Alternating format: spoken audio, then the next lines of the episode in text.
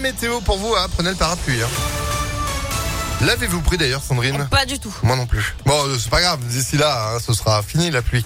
En attendant, en attendant, euh, des gouttes d'eau qui nous tombent dessus la météo juste après l'info. Bonjour Sandrine Ollier. Bonjour Phil, bonjour à tous. À la une à Lyon, plus besoin d'acheter son ticket pour prendre les transports en commun. On vous en a déjà parlé sur Impact FM. Le paiement par carte bancaire directement à bord des trams, des bus et des métros fonctionne enfin grâce à des bornes dédiées. Le dispositif qui avait pris du retard à cause des effets de la pandémie est testé depuis plusieurs semaines et d'après le Citral, les premiers retours sont positifs. Alors comment ça marche? Combien ça coûte? Les explications d'Hassan Moumed, euh, chef de projet au Citral.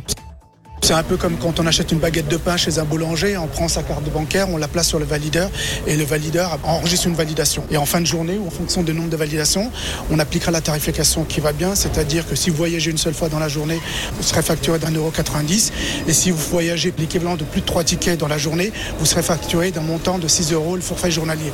En fait, ça va calculer le montant en fonction de l'usage des validations que vous ferez.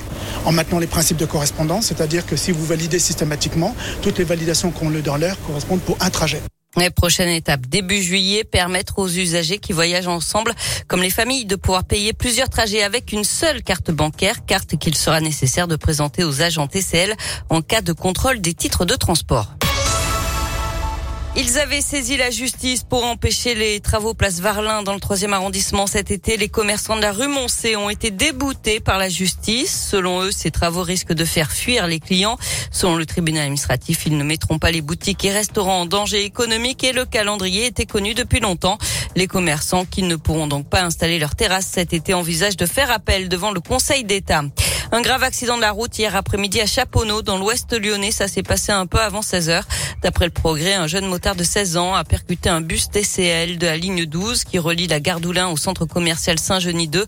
D'après des témoins, le choc aurait été frontal et d'une grande violence. Une enquête a été ouverte par les gendarmes de Francheville. Le blessé a été évacué à l'hôpital Lyon-Sud dans un état grave. La ligne de bus, elle, est restée interrompue jusqu'à 20 heures. Et puis un convoi exceptionnel bloqué toute la journée à Lyon. Le camion hors gabarit a voulu s'engager sous le tunnel de Fourvière un peu avant 5 heures du matin hier.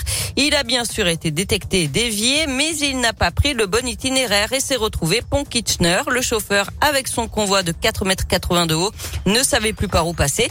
Il a donc coupé le contact et il est resté stationné sur la voie de gauche. Selon le progrès, il y était encore hier soir à 18 heures. Ah non. Et oui. Et puis le parquet national antiterroriste a ouvert une enquête pour crime de guerre après la mort d'un journaliste français travaillant pour BFM.